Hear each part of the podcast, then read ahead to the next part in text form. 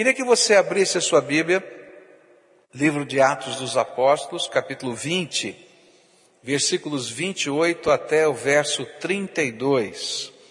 Atos dos Apóstolos, capítulo 20, versículos 28 até o verso 32. A palavra do Senhor nos diz assim, a partir do verso 28. Cuidem de vocês mesmos e de todo o rebanho sobre o qual o Espírito Santo os colocou como bispos, para pastorearem a igreja de Deus que ele comprou com o seu próprio sangue. Sei que depois da minha partida, lobos ferozes penetrarão no meio de vocês e não pouparão o rebanho. E dentre vocês mesmos se levantarão homens que torcerão a verdade a fim de atrair os discípulos. Por isso, vigiem. Lembrem-se de que durante três anos jamais cessei de advertir cada um de vocês disso, noite e dia, com lágrimas. E agora eu os entrego a Deus e a palavra da sua graça, que pode edificá-los e dar-lhes herança entre todos os que são santificados. Vamos orar a Deus. Pai querido, nós te agradecemos pelo privilégio que temos de sermos teus filhos amados, de termos o selo do teu Espírito Santo colocado no nosso coração, de podermos desfrutar da tua graça, uma graça bendita, uma graça que a gente não consegue, Senhor, entender, porque ela é um favor que a gente não merece, é um presente do Senhor. E nesta hora, Pai, quando vamos meditar na Tua palavra, derrama da Tua graça sobre nós, de tal maneira que nós não apenas compreendamos o que está escrito nas Escrituras, mas que o Teu Espírito aplique a verdade das Escrituras aos nossos corações. É isso que nós clamamos e oramos no nome de Jesus. Amém e amém. Nós temos estudado esse texto, esse texto é uma mensagem de despedida do apóstolo Paulo, nós vimos que essa mensagem de despedida está dividida em três partes. A primeira parte ele fala do passado, e ele no passado fala a respeito dos valores do ministério, o que é que na vida de Paulo, no ministério de Paulo era valioso, importante e como ele entendia o ministério, nós já estudamos isso. Depois ele falou a respeito do presente e do presente ele falou então que Todos nós somos ministros de Deus. Eu sou ministro de Deus, você é ministro de Deus. Nós estamos aqui para servir a Deus e nós temos responsabilidades. E aí então Paulo falou a respeito desse privilégio de a gente poder servir a Deus com interesse de coração.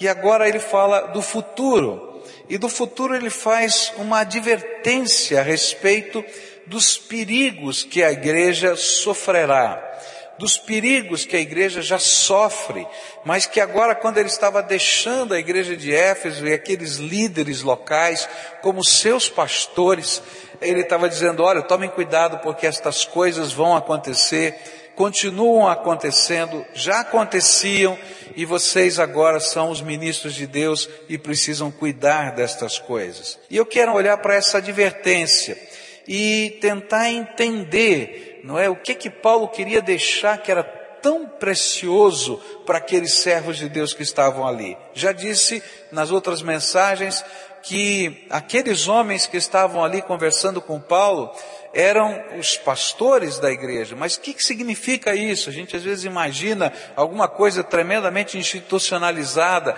A igreja acontecia dentro das casas, e pequenos grupos se reuniam e os líderes desses pequenos grupos eram os pastores da igreja. E eles tinham lá a sua profissão, eles trabalhavam, eles tinham os seus afazeres diários, mas eles eram ministros de Deus, servos de Deus como líderes da igreja. E agora então essa advertência é focada neles. Toma cuidado.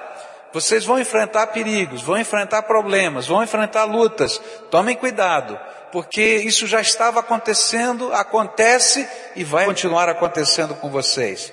Então a primeira coisa que nós vamos aprender olhando para esse texto é qual era o foco da advertência. O que que Paulo estava colocando e focando nessa advertência? Verso 28 vai nos ajudar a entender isso. Cuidem de vocês mesmos e de todo o rebanho sobre o qual o Espírito Santo os colocou como bispos para pastorearem a igreja de Deus que ele comprou com o seu próprio sangue. Há uma palavra-chave nesses versículos, no verso 28 e no verso 31. Ele usa duas palavras gregas, mas elas têm um sentido muito próximo. Ele vai dizer o seguinte: quanto ao futuro, vigiem. É essa palavra que está no verso 28. E o sentido é, estejam perto, caminhem muito junto, bem pertinho. E no verso 31, ele vai usar uma outra palavra, que também é traduzida por vigiem, né? Mas ela significa mantenham-se despertos, mantenham-se alertas. A primeira palavra é caminha junto, chega junto do povo, fica perto, porque a coisa é séria. E a segunda é abre o olho, fica acordado, porque a coisa é séria. E essas duas palavras vão dar o tom dessa parte final dessa demonstração, dessa pregação de Paulo. O foco da advertência, desse vigiar, é duplo. Ele diz assim: olha, a primeira coisa que você tem que vigiar é o seu coração. É isso que ele diz: vigiem, não é? Cuidem de vocês mesmos. Eles mesmos, como líderes do rebanho, precisavam estar checando o seu coração. E o que Paulo está ensinando para nós é: cuide do seu coração. Cuide de você mesmo. Ninguém pode pastorear ninguém. Ninguém pode cuidar de ninguém se primeiro não olhar para dentro do seu próprio coração. Se a gente não estiver olhando para dentro do nosso próprio coração, da nossa própria alma, e não zelar pela nossa própria vida espiritual, e a gente só ficar zelando da vida espiritual dos outros, a gente se torna um tremendo hipócrita. Que só olha o defeito dos outros, mas não é capaz de enxergar em si mesmo os seus próprios defeitos.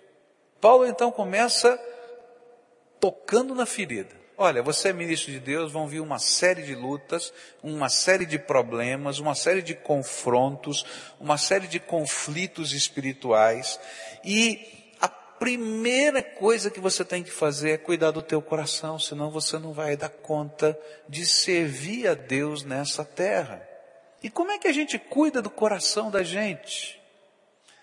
Queridos, a gente só pode cuidar do coração da gente quando o nosso coração está conectado e afinado com o Senhor da nossa vida. Como é que a gente pode falar das coisas de Deus se o Deus que nos fala das suas coisas não estiver falando ao nosso coração? Como é que a gente pode ministrar do amor de Deus se a gente não é capaz de sentir o amor de Deus dentro da nossa alma? Como é que a gente pode orar interceder por alguém se a gente não é capaz de orar pela gente mesmo? Se a gente não tem essa intimidade com o Senhor, uma das grandes marcas, uma das grandes marcas daqueles homens, daquelas mulheres na face da terra que fizeram diferença em algum tempo, é que eram pessoas comprometidas com Deus.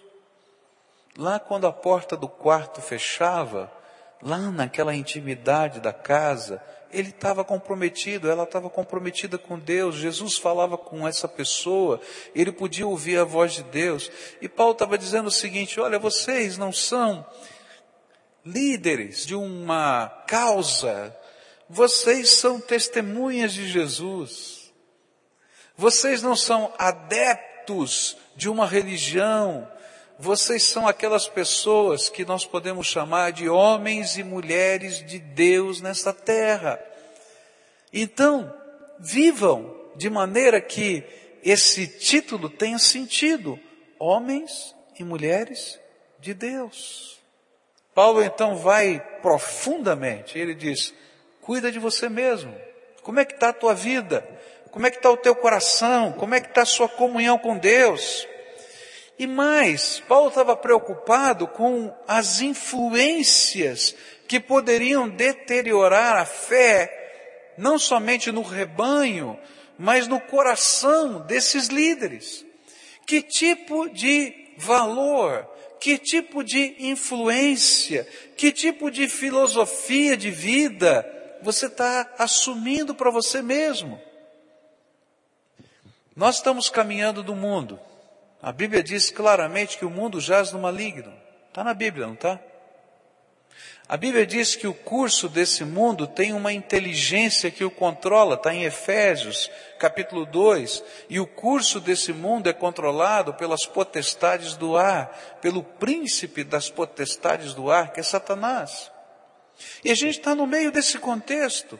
E o que Paulo está dizendo é o seguinte: olha, se você não estiver conectado com Deus, e se a palavra de Deus não estiver no teu coração, e se essa comunhão do Espírito não estiver fluindo dentro da sua alma, o que vai acontecer é que as influências e as pressões serão tamanhas que você nem vai perceber que você mesmo está mudando dentro do seu coração. Tem uma historinha, não é, que a gente ouve várias vezes, da rã que é cozida, né?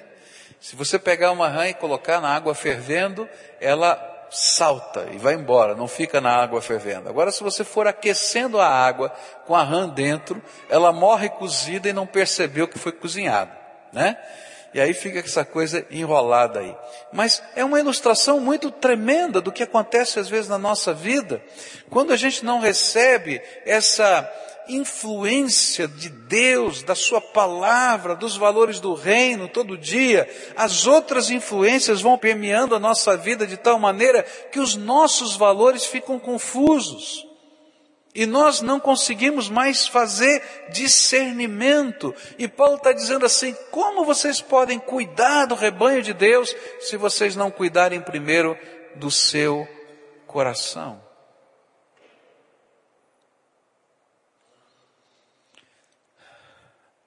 Toda vez que a fé se torna uma cultura, ela perde o seu brilho e a sua essência. Eu não quero viver uma cultura cristã.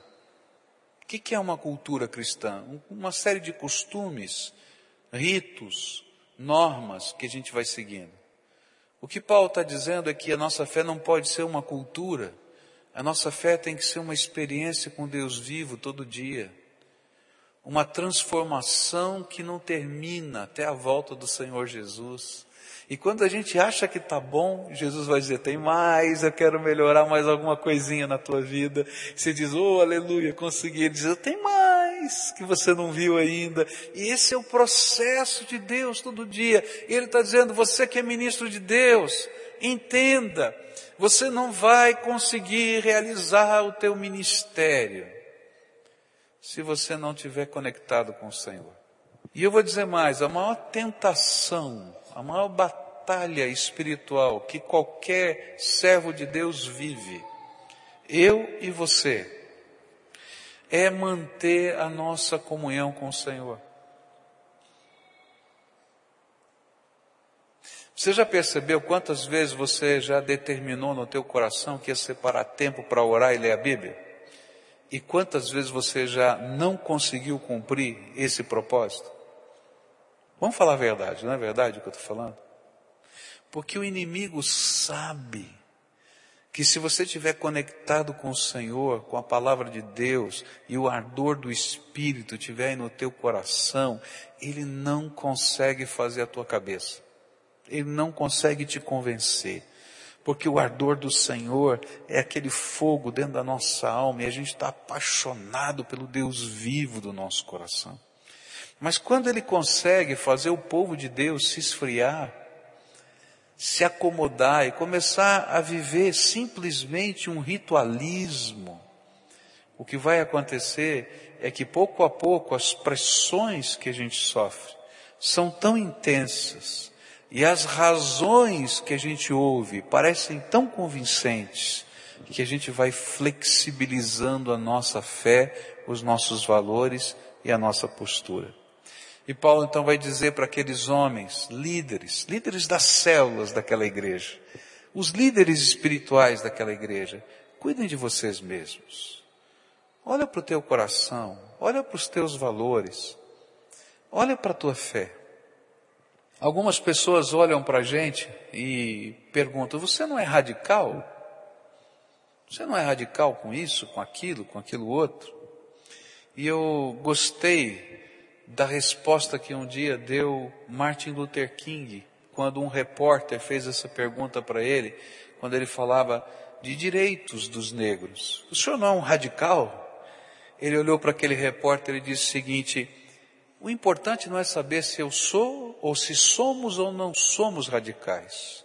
O importante é saber no que nós somos radicais.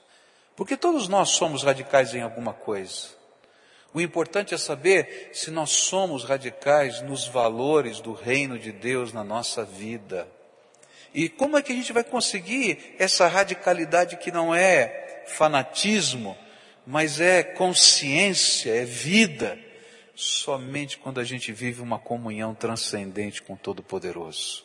E quando a palavra de Deus está fluindo no nosso coração, aí o Espírito Santo de Deus começa a trabalhar os conflitos da nossa alma, as lutas do nosso coração, os medos que nós temos, os enfrentamentos e os preços que a gente tem que pagar. E a gente diz, tá bom Senhor, eu creio e eu vou viver isso que o Senhor está me falando. Caso contrário, os conflitos e as pressões do nosso coração vão fazer com que a gente perca a capacidade de discernir. E aí, devagarinho, bem devagarinho, a nossa fé é quebrada. A fé, ela se quebra bem devagarinho. Quando a gente vai perdendo essa capacidade de ouvir a voz de Deus no nosso coração. E talvez essa seja a grande beleza da igreja. A igreja, enquanto não era capaz de ouvir a voz do Espírito Santo, ficou guardada dentro de um quarto no cenáculo e escondida. Jesus disse para aqueles discípulos: Não saiam de Jerusalém, lembram disso? E eles ficaram escondidos, guardados num quarto em cima, no sótão de uma casa. Mas quando o Espírito Santo se conectou, se derramou sobre aqueles homens, e eles começaram a vivenciar o poder de Deus, a comunhão com o Senhor, e as escrituras lhes foram abertas na mente e no coração, eles começaram a pregar o Evangelho com ousadia, a orar, foram perseguidos, mas resistiram à perseguição. O que fazia aqueles homens serem o que eram? Era porque eles estavam cuidando da sua alma, estavam conectados com o Senhor e o poder do Senhor estava fluindo na vida deles. A primeira lição que Paulo vai nos, nos trazer aqui é, cuide de você mesmo. E a pergunta que eu tenho para você é, como é que está a tua vida? Qual foi a última vez que você ouviu a voz do Espírito falando com você? Você estava lá no teu quarto, no teu carro, dirigindo, fazendo comida, trabalhando, e o Espírito Santo te visitou. Eu não estou falando de algum aspecto de religiosidade qualquer. Eu estou falando você e Deus, na tua intimidade com Ele. Você pode lembrar quando foi a última vez que a voz do Senhor falou ao teu coração? Então deseje ardentemente que isso se repita repita todos os dias na tua vida. Sinta saudades disso. Porque se a gente não viver isso, a nossa fé, ela vai se tornando apenas uma cultura na nossa vida. É esse encontro com Jesus que faz da gente ser ministros de Deus nessa terra. Porque Jesus está fluindo dentro de nós. Isso é uma tentação na minha vida, como é na sua. A nossa vida é entulhada de um monte de coisas, a gente fica com a vida cheia, cheia, cheia de coisas, não é por mal, mas aí a gente perde aquela capacidade de sentar aos pés de Jesus e de ouvir a sua voz, de deixar a Bíblia falar o nosso coração. Então eu queria desafiar você, meu irmão, cuide do seu coração, cuide da sua comunhão com Deus, cuide do seu tempo de oração, deseje ardentemente conhecer a voz de Deus, o poder de Deus, a bênção de Deus. Leve Jesus para todas as áreas da tua vida, porque isso é vida cristã. Segundo aspecto desse foco, ele diz assim: olha, cuidem de vocês mesmos, mas cuidem de todo o rebanho. E aí ele vai dar aqui algumas razões muito fortes. Ele diz assim: olha, vocês são ministros de Deus, e como ministros de Deus, vocês são pastores desse rebanho. E o que, que um pastor faz? Qual é o papel? O que, que significa cuidar desse rebanho? Quando a gente olha para a palavra de Deus, a gente vai encontrar vários trechos da palavra de Deus que nos ensinam isso. É cuidar das feridas, das dores e das necessidades das ovelhas. Tem gente perto de você que Deus disse para você que você é responsável por essas pessoas. Sabe o que significa cuidar dessas pessoas, pastorear esse rebanho? É, olha para a vida delas. O que está acontecendo? Quais são as dores? Quais são as necessidades? Estende a tua mão de bênção. Você é humano, você não tem poder, você não tem capacidade, mas você pode levar um pouquinho dessa graça que Deus colocou no teu coração para essa pessoa, na forma de amor, de cuidado. Às vezes são tantas feridas, tantas dores, tantas necessidades. E Paulo está dizendo: olha, pastoreia, cuida. Ser ministro de Deus é ter a sensibilidade no coração de entender que Deus quer abençoar pessoas através da nossa vida. Não meramente quando a gente prega o Evangelho e as pessoas se convencem, ou que a gente tem que ter uma capacidade de convencimento tremendo, mas é cuidar das pessoas. Tem um pesquisador chamado Engel, tá? Não é o Engel lá do passado, né? Da filosofia, mas é um missiólogo que ele fez uma escala. Ele queria entender como é que uma pessoa se convertia. E então ele colocou isso na forma de uma escala. Existe dentro do estudo da missiologia um capítulo que a gente estuda a escala de Engel. Ele pega e faz o processo da conversão, divide o processo da conversão em dez passos antes da conversão e seis passos depois da conversão. Ele está querendo entender como é que as pessoas se convertem, como é que as coisas acontecem. E então ele vai lá, menos dez é alguém que não acredita nem que exista um Deus. Tá?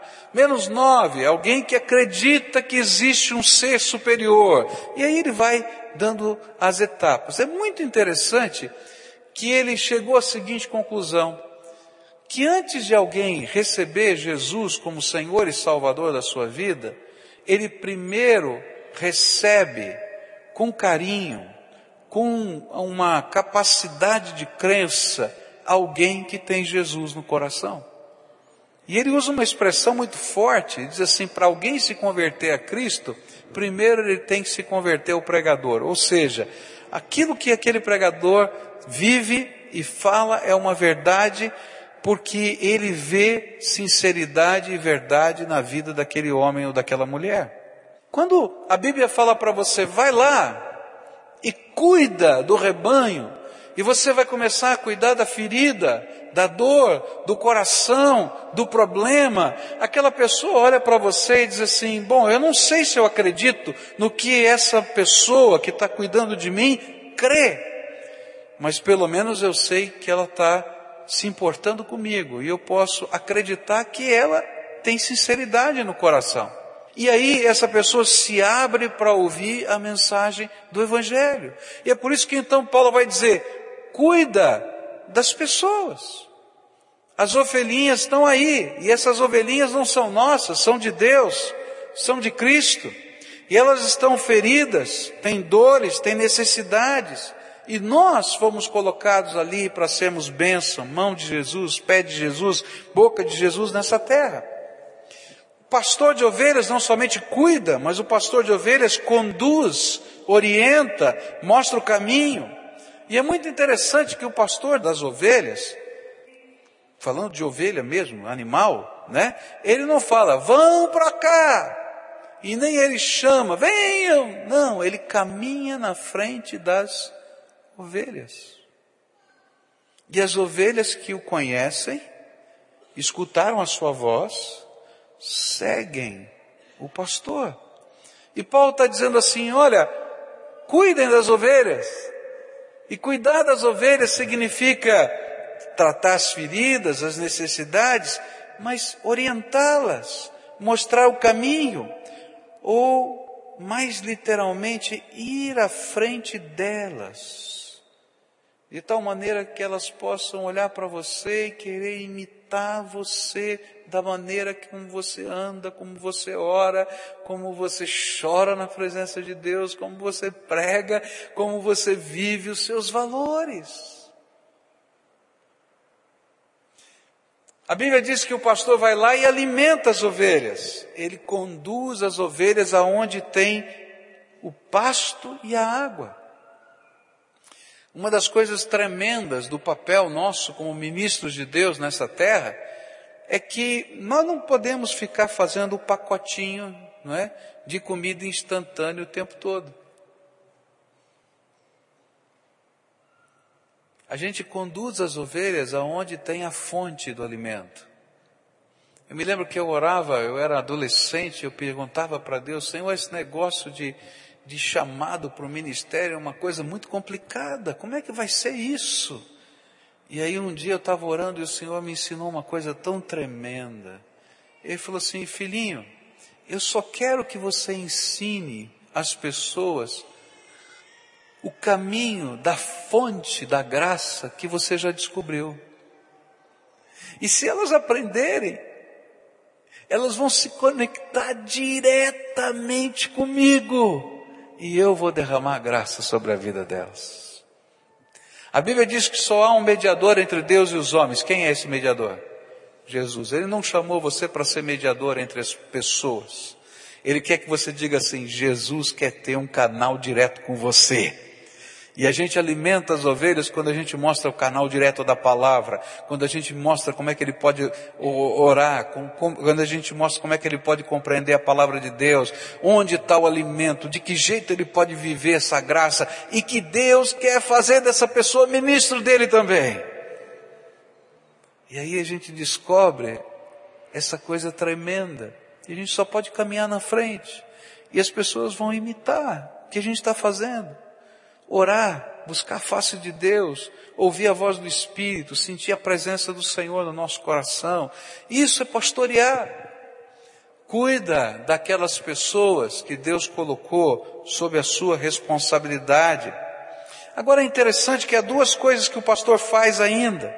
Ele protege das investidas das feras do campo. E essa é uma coisa às vezes difícil da gente entender o pastor de ovelhas lutava com o lobo. O pastor de ovelhas, diz a Bíblia, né, que Davi, como pastor de ovelhas, lutou com um urso. Que Davi, como pastor de ovelhas, lutou com um leão. Diz o Velho Testamento que os pastores de ovelhas, eles lutavam com uma fera selvagem, nem que fosse para arrancar um pedacinho da orelha, da boca do animal. A, a, ovelha já morreu, mas eles continuavam lutando para tirar um pedacinho da orelha, para dizer para aquele animal selvagem que naquele rebanho ele não podia tocar mais. E o que a Bíblia está dizendo é que nós devemos também proteger o rebanho. Agora, para proteger o rebanho, a gente se coloca às vezes em situações complicadas, de perigo. E por que, que a gente faz isso? Porque a gente entende que os lobos ferozes, porque os ursos, porque os leões, eles rondam o nosso rebanho, o rebanho que não é nosso, que é de Deus, e que nós temos obrigação diante do Senhor, não como mercenários, porque Jesus disse que o mercenário não faz isso, mas o pastor faz, cuida do rebanho.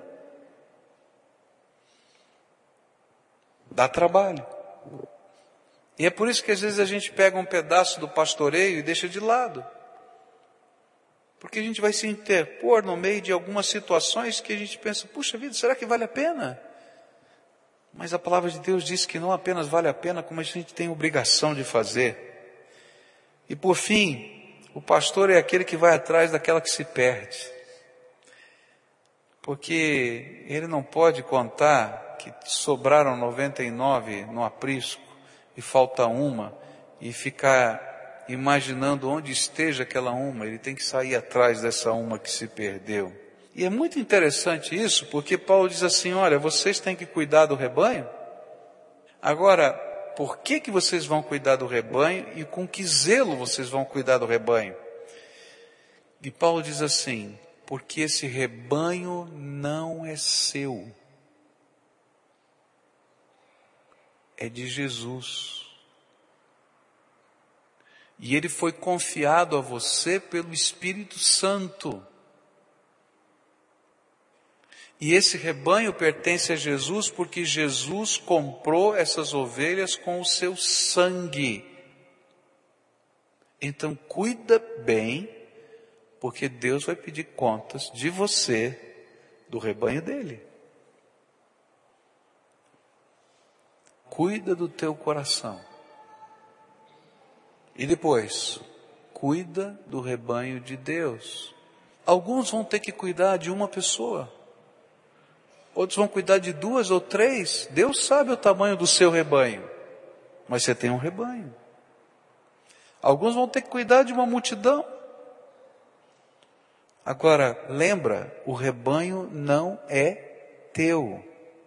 O rebanho é de Deus. Eu fui fazer um funeral há um tempo atrás, participar de um funeral há um tempo atrás em São Paulo, de um pastor amigo meu que havia falecido. E quando cheguei lá, peguei o avião, fui daqui de Curitiba, fui para São Paulo e cheguei cedo, porque eu não sabia todos os detalhes, cheguei cedo. Quando cheguei lá, ainda não tinha chegado o corpo, o corpo ia chegar para a igreja e estava lá o pastor da igreja local, que era pastor desse colega. E aí nós começamos a conversar, não é? E num dado momento esse pastor usou uma expressão muito estranha. Ele disse assim, afinal de contas, Pascoal, eu e você somos só o cachorro do pastor. E eu olhei para ele e falei, esse homem está esquisito demais. Está me chamando de cachorro? Que negócio é esse, né? Eu falei, ó, não entendi, o que, que você quer dizer com isso? E ele disse assim para mim, olha Pascoal, é o seguinte, todo pastor de ovelhas tem um cachorrinho, você já viu? É, é verdade. E aí, o pastor de ovelhas dá um subiu, o cachorrinho vai lá e traz as ovelhinhas para cá. Ele dá um subiu diferente, ele espanta as ovelhinhas para o outro lado. Ele dá um outro, ele corre na direção. Então, Jesus é o pastor. Eu e você somos só o cachorro do pastor. Então presta atenção no subiu dele. Né? E eu fiquei pensando, olha que coisa tremenda. As ovelhas não nos pertencem. Elas foram compradas com o sangue de Jesus. E elas foram colocadas sobre a nossa responsabilidade pelo Espírito Santo. E é por isso que o teu coração sente um peso, uma responsabilidade diante de algumas pessoas. E o Espírito Santo diz assim: são minhas ovelhas, mas é tua responsabilidade. Presta atenção. E o Espírito Santo vai incomodando a nossa alma, porque Deus vai pedir contas do nosso pastoreio. E se há coisa forte na Bíblia, é sobre isso. Eu queria ler para vocês alguns trechos das Escrituras Sagradas que falam sobre como Deus leva a sério essa outorga de responsabilidade que Ele está dando para você e para mim.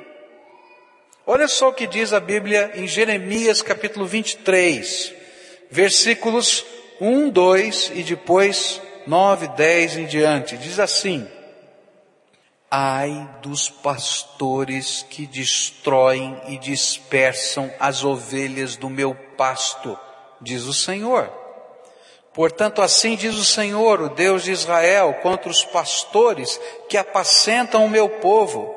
Vós dispersastes as minhas ovelhas e as afugentastes, e delas não cuidastes, mas eu cuidarei em vos castigar a maldade das vossas ações, diz o Senhor. É sério.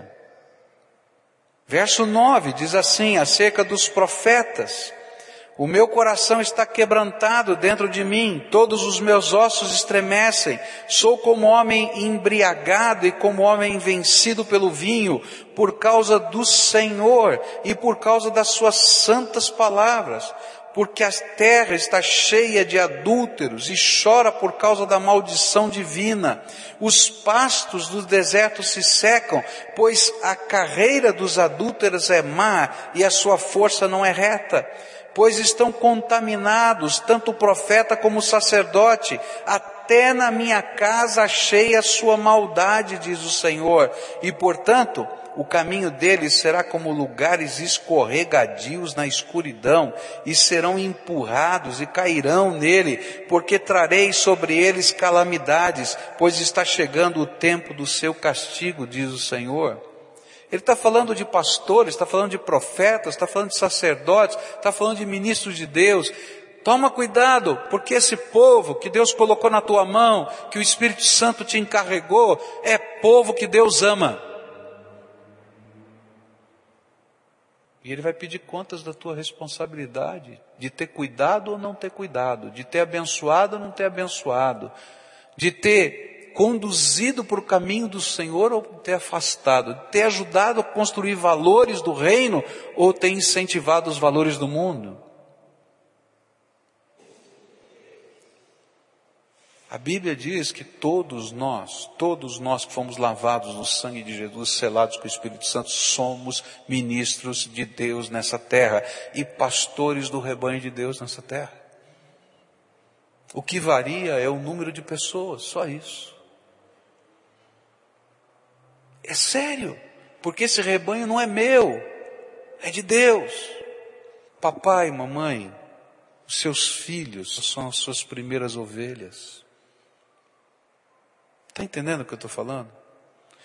E não adianta ensinar química, física, biologia, matemática, judô, karatê, balé, sei lá o que você queira ensinar, se você não ensiná-la a andar no caminho do Senhor. Consegue entender isso que eu estou falando? Agora, não somente os nossos filhos. Tem pessoas que convivem com você lá no seu trabalho, que Deus, o seu Espírito Santo vai falar para você, fulano, diz aí o seu nome, você é meu ministro para essa pessoa. Porque eu estou trabalhando no coração dela e coloquei você do lado dessa pessoa.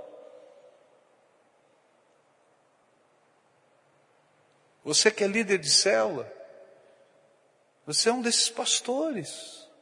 Você que é discipulador, você é um desses pastores. Não importa, todos nós somos. Agora lembra, esse povo não é meu povo. Foi um povo que Deus ama, que Jesus pagou a salvação deles com o seu sangue. Olha só o que diz Ezequiel 34 sobre os pastores. Veio a minha palavra do Senhor dizendo, filho do homem, profetiza contra os pastores de Israel. Profetiza e disse-lhes, assim diz o Senhor Deus, ai dos pastores de Israel que, que se apacentam a si mesmos. Não apacentarão os pastores as ovelhas.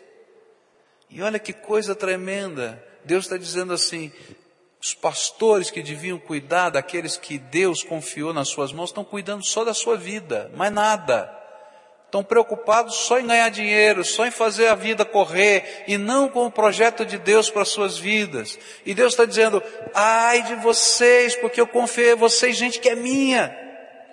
Comeis a gordura, vestivos de lã, degolais o cevado, mas não apacentais as ovelhas. A fraca não fortaleceste, a doente não curaste, a quebrada não ligaste, a desgarrada não tornaste a trazer, e a perdida não buscastes mas dominai sobre elas com rigor e dureza. E assim se espalharam por não haver pastor e se tornaram pasto para todas as feras do campo. As minhas ovelhas andam desgarradas por todos os montes e por todo elevado outeiro, e as minhas ovelhas andam espalhadas por toda a terra sem haver quem as procure ou quem as busque.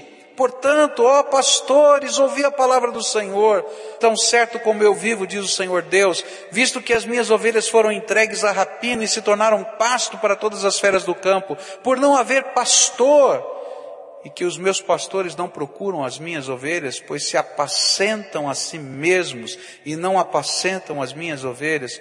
Portanto, ó pastores, ouvi a palavra do Senhor. Assim diz o Senhor Deus, Eis que eu estou contra os pastores, e deles demandarei as minhas ovelhas, e porei termo no seu pastoreio, e não se apacentarão mais a si mesmos, e livrarei as minhas ovelhas da sua boca, para que já não lhes sirvam de pasto. Eu não sei o que você sente quando lê esse texto. Eu tremo. Porque eu sei que eu sou pastor. E que Deus está falando para mim, se você ficar cuidando, Pascoal, só de você mesmo, eu vou lutar contra você.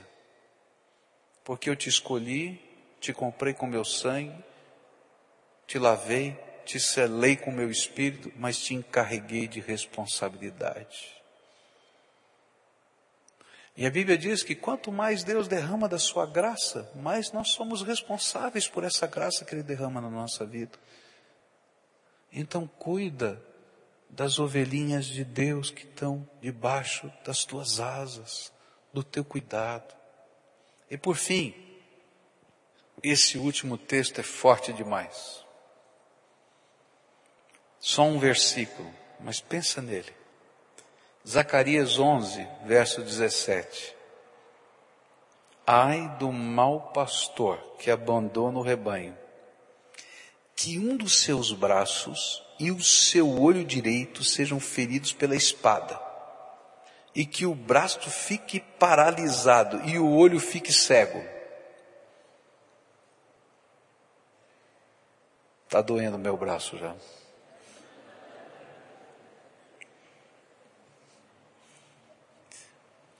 Eu não sei se isso é uma linguagem metafórica ou se ela é literal. Eu não importo como você vai interpretar esse texto. O que Deus está falando é: as ovelhas são minhas, assim como você é meu. Então, seja uma bênção.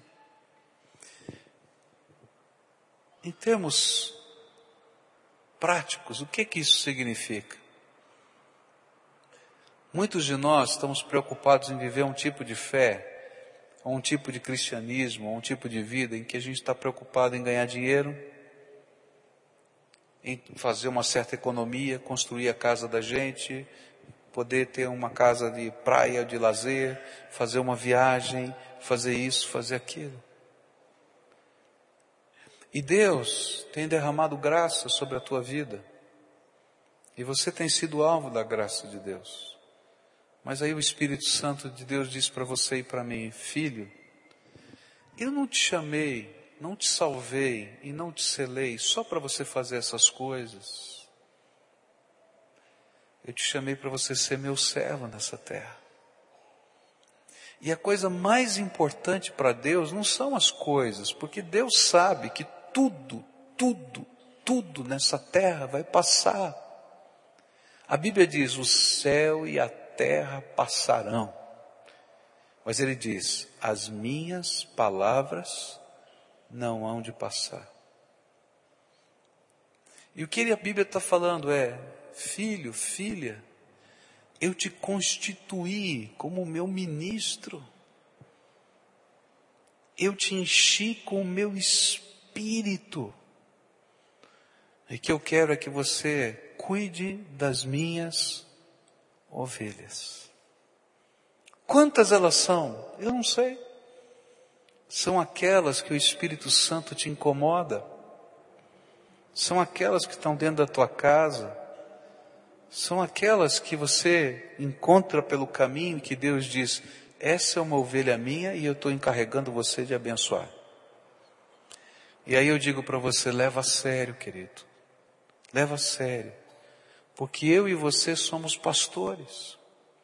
A Bíblia diz: para você poder fazer isso e estar tá percebendo o que Deus está fazendo, cuida de você mesmo. Porque se você não cuidar do teu coração, da tua fé, da tua comunhão com Deus, você não vai nem perceber o que Deus está fazendo do teu lado. E Satanás vai entulhar a tua vida de tal maneira que você não vai poder nem falar alguma coisa, ou viver alguma coisa, ou fazer um gesto de amor. Mas se você estiver conectado com o Senhor, Deus vai te dar sensibilidade. E essa sensibilidade vai se multiplicar em graça. Gente, é assim que Deus faz. E de repente ele diz, ó, oh, você vai pastorear aquele rebanhozinho ali, você vai pastorear aquele outro rebanhozinho ali. E a gente vai sentindo o mover do Espírito. Então eu não sei quantas pessoas, nem sei quem são as pessoas, mas uma coisa eu sei, a todos nós, Deus encarregou pelo menos uma pessoa. Então cuida bem do teu rebanho.